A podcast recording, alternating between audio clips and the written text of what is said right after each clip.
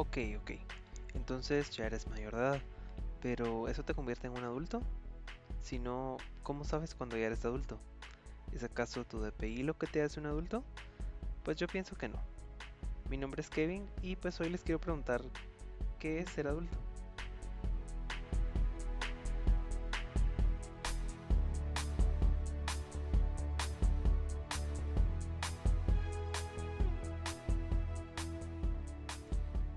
Pues según el primer resultado que encontré en Google, adulto es el adjetivo que procede del vocablo latino adultus. El concepto permite calificar aquel o aquello que ha alcanzado su desarrollo pleno. Es decir, que se considera a alguien adulto cuando ya ha pasado la adolescencia y ha llegado a su pleno desarrollo físico y mental. Normalmente se considera a alguien adulto después de cumplir 18 años. Sin embargo, si ese fuera todo el significado de la palabra, seguramente ese no sería el tema del podcast, pues la adultez no solo se refiere al pleno desarrollo físico y mental. No, hoy yo les hablaré de la parte subjetiva de ser un adulto.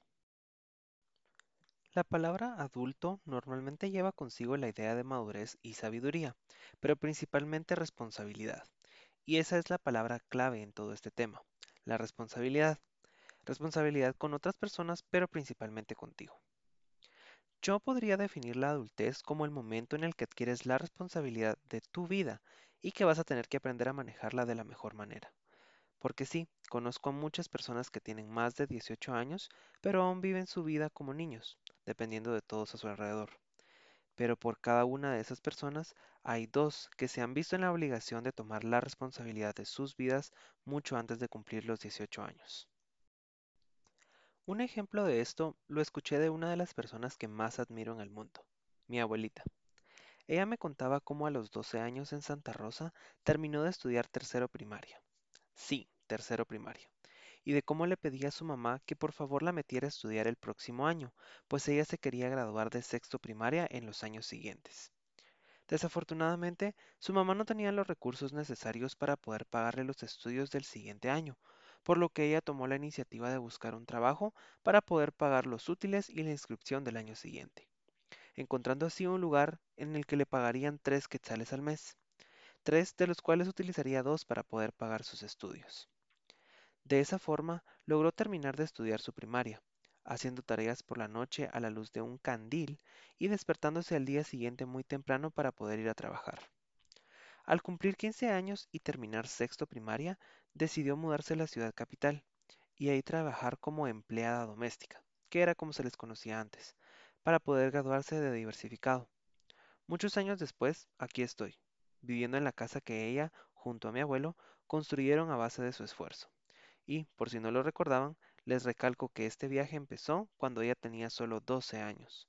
Si eso no es ser un adulto, la verdad no sé lo que es.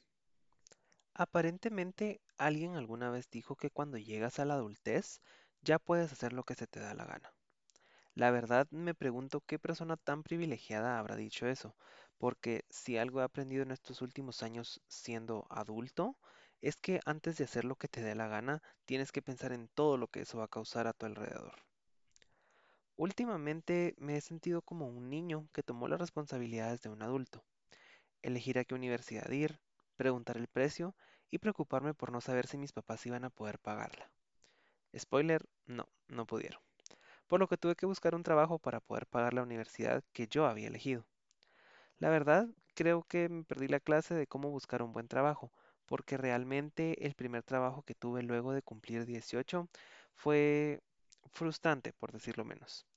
Hacía mucho, me pagaban muy poco, pero hey, aprendí mucho también, si eso sirve de algo.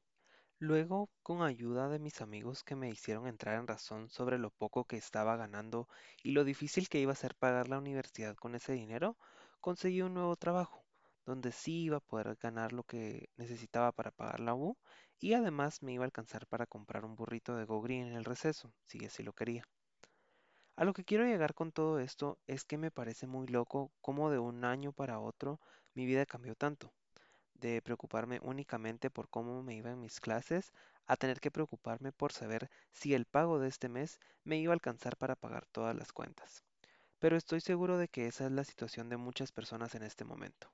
De hecho, recuerdo escuchar a una amiga decir hace poco que le parecía triste pensar que tenemos 19 años y que ya nos tenemos que preocupar de si mañana todavía vamos a tener trabajo o ya no, y de cómo le parece frustrante que estemos tan pequeños para tener que pensar en eso. Y pues sí, tiene toda la razón. La verdad es que es todo un mundo nuevo, lleno de preocupaciones al que nos estamos adentrando y para el que nadie nos preparó porque ese paso de la adultez es como un paso al aire, ya que no sabemos con certeza si nos irá bien o solo terminaremos endeudados para siempre. Sin embargo, sí creo que todo ese esfuerzo se verá recompensado más adelante, y si no, por lo menos quiero tener la certeza de que disfrute el viaje. De igual forma, me preocupa un poco los niveles de adultez y madurez que hay. Porque sí, es cierto que luego de cumplir 18 tienes acceso a un mundo nuevo de privilegios, pero, y esto va a sonar mucho a Spider-Man, son muchas más las responsabilidades que vienen consigo. Y respecto a los niveles de madurez, me preocupa saber cuando ya seas suficientemente adulto para algunas cosas, porque si bien al cumplir 18 años eres suficientemente adulto para poder abrir una cuenta bancaria, trabajar o para entrar a un bar, esa no es la misma madurez que necesitas para ser un padre o para comprar una casa. Y hay personas que están preparadas para cosas así mucho antes. Personas que empiezan a trabajar justo al cumplir los 18 años y personas que están buscando su primer empleo a los 27 años. Pero así es como funciona la vida.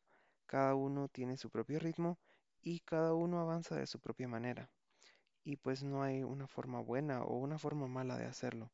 Solo estás creciendo a tu propio ritmo. Para concluir, quiero decirles a todas las personas que están oyendo esto y que sienten que sus responsabilidades son mucho mayores a lo que pueden manejar, déjenme decirles que sí se puede, que sí es posible realizar sus metas y con mucho trabajo y esfuerzo podrán lograr lo que ustedes se propongan. Pero no me crean a mí, no, no, no, yo tengo 19 y tampoco tengo idea de lo que estoy haciendo. En cambio, créanle a todas esas personas que admiran con historias de superación conmovedoras que sí les pueden probar que es posible lograr tus sueños. Solo por favor, no se rindan.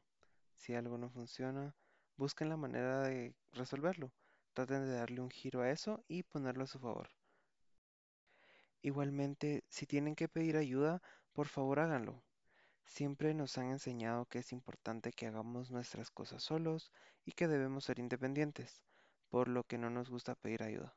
Pero les aseguro que pedir ayuda de vez en cuando no está mal y no los hará débiles ni los va a hacer sentir dependientes, pero sí les va a ayudar a salir del enfoque en el que están y quién sabe, tal vez hasta podrían encontrar un lugar seguro en la persona que les ayude.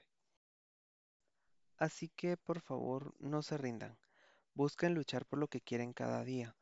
Si sienten que tienen un problema que no pueden resolver, piensen en todas las veces que se han sentido así antes y en cómo lograron resolverlo esa vez, y que asimismo podrán resolverlo esta vez. Disfruten mucho de su camino de crecimiento y de autodescubrimiento, porque la mejor parte del viaje es el recorrido, y es el que van a recordar durante toda su vida.